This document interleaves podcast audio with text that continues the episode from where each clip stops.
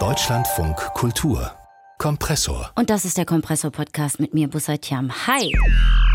Ausgefallene, gern auch mal 16 Gänge Degustationsmenüs. Wer kennt es nicht? Absolut hochwertiges Essen, eine Gaumenfreude, ja eine Explosion der Geschmacksnerven. Gut, das war jetzt sehr in Superlativen gesprochen, aber ein Restaurantbesuch als Erlebnis kennzeichnet das sogenannte Fine Dining. Ein Restaurant, das seit über 20 Jahren für diese Art des Erlebnisses steht, ist das Noma in Kopenhagen, aber damit ist jetzt Schluss. Denn das weltberühmte Spitzenrestaurant schließt Ende 2024 seine Türen um sich dann in ein ja sogenanntes Labor für innovatives Essen zu verwandeln.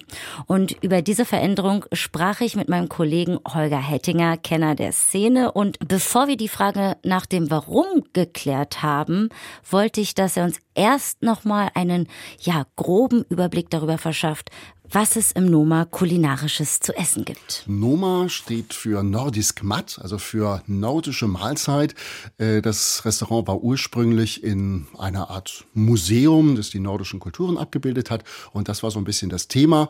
Und der Koch René Rezipi hat äh, lokale Produkte aus der Umgebung genommen und das dann zu unkonventionellen Kreationen verarbeitet. Jetzt kann man sich vorstellen, so weit im Norden, äh, das ist jetzt nicht die blühende Landschaft wie in Süditalien Italien, das ist eher karg. Deswegen kommen viele Fische auf den Tisch, aber auch selbst gesammelte Flechten, Sprossen, äh, tri junge Triebe von Bäumen. Äh, das wird sehr viel fermentiert, sehr viel eingelegt. Äh, solche Sachen wie Moosbeeren, die gar nicht so beerig süß sind, sondern super herb, aber eine ganz interessante Küche, die den Fokus hat auf den lokalen Produkten. Das kreativ, neu gedacht, neu zusammengesetzt, mit neuen Techniken auf dem Teller pr äh, präsentiert. Das ist so ungefähr der Fokus. Ja, mir ploppen gerade die ganzen Bilder auf. Du hast ja auch dieses fantastische Werk, kann man ja fast sagen, das Buch über das Noma mitgebracht. Das heißt, das Noma hat damit auch neue Maßstäbe gesetzt? Unbedingt. Also das Noma ist eines dieser Restaurants, von dem man sagen muss, das war revolutionär. Die haben wirklich was ganz Eigenes, was Neues erfunden. Äh, auch dieses, dieser Begriff Fine Dining, also vor 20 Jahren, als ich zum ersten Mal in diesem Restaurant war, wäre ich nie auf die Idee gekommen, dass das jetzt Fine Dining ist. Das war nicht das Hochamt, das Festliche, der leise Kellner. Ich saß da an einem ungedeckten Tisch mehr oder weniger, an einem rohen Holzblock und äh, die waren alle monstermäßig tätowiert und hatten einen wunderbaren Umgangston, wilde Bärte. Also das war so gar nicht dieses Feierliche, dieses Zelebrierende. Ähm, da waren einfach Leute, die einen unglaublichen Stolz hatten auf das, was was sie tun und das unbedingt transportieren wollten. Es war ein Erlebnis, ich habe es nicht vergessen. Allerdings gibt es jetzt die Ankündigung, man könne sich dieses Niveau nicht mehr leisten. Ähm, das heißt, äh, warum, was sind die Gründe? Wollen die Menschen nicht mehr diese Erlebnisgastronomie? Ich denke, es wollen mehr Menschen denn je diese Gastronomie. Also die Wartelisten in diesen Spitzenrestaurants sind lang. Das ist ein Problem, das trifft nicht nur das Noma, sondern im Prinzip alle Restaurants einer Kategorie, die auf einem bestimmten Level arbeitet. Und dieses Level ist ungeheuer personalintensiv. Also wenn man ein bisschen hinter die Kulissen guckt, schaut, wie viele Leute stehen da hinterm Herd, wie viele Leute sind im Service, es sind oft mehr als Gäste im Saal.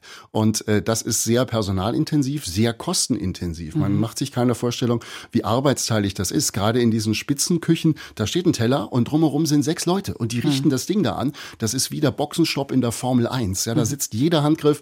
Äh, das sind hochqualifizierte Spezialisten, die unter einem ungeheuren Druck Erstaunliches vollbringen. Da braucht man erstmal die Konstitution dafür, das Mindset für, die Motivation dafür. Und äh, das ist natürlich auch ein Kosten Kostenfaktor. Mhm. Nicht von ungefähr haben die meisten äh, hochdekorierten Restaurants einen profitablen Hotelbetrieb in, im Hintergrund. Also die machen die Kohle mit dem Verkaufen mhm. von Betten, von Zimmern und das ist dann so eine Art Quersubventionierung des Restaurantbetriebs. Das Noma ist da allein auf weiter Flur, also da gibt's keinen Finanzier im Hintergrund, da gibt's kein Hotel zum Querfinanzieren und äh, deswegen die mhm. Preisentwicklung und die Personalentwicklung, die ist so, dass es sich nie mehr lohnt. Aber bleiben wir nochmal beim Personal, gehen wir rein in die Küche. Auch da wird ja von prekären Arbeitsbedingungen gesprochen. Wie sieht es da konkret aus in der Fine Dining Szene? Kochen ist immer eine Sache für Wahnsinnige, um es mal sehr salopp zu formulieren. Das muss man wirklich wollen. Reich wird man da nicht. Arbeitszeiten maximal unattraktiv. Gerade im Zusammenhang mit dem Noma gab es ja mal so ein bisschen äh, eine Auseinandersetzung äh, nach dem Motto, ja, da arbeiten Leute unbezahlt. Jo, ist so. Ist in jedem Restaurant so. Der sogenannte Stagiaire, der Praktikant, die Praktikantin, die arbeiten dort in der Tat für lau. Sie kriegen nämlich was. Sie kriegen ganz viel Reputation. Mhm. Jemand, der sagt, ich habe im Noma gekocht, gekocht bei dem mhm. Rezepi, der wird in jedem Restaurant äh, im Prinzip der Welt mit Kusshand genommen. Das ist so ein bisschen äh, der Naturalienausgleich. Äh, man muss sagen, dass das Noma seit einigen Jahren den Stagiairs, den Praktikanten etwas zahlt. Das war vorher nicht so.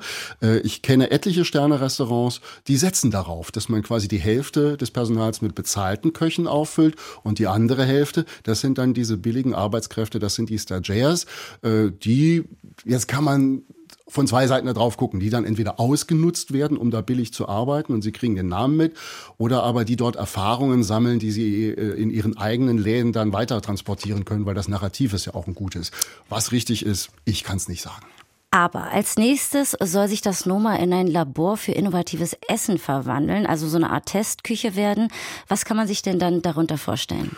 Na gut, in erster Linie hat man sich mal so ein bisschen die Gästelast vom Hals geschafft. Ja? Also wenn man nicht mehr äh, jeden Tag die große Oper bieten muss und öffnen muss für eine bestimmte Gästeschau, sondern sich auf Produktentwicklung konzentriert, das wollen die ja machen.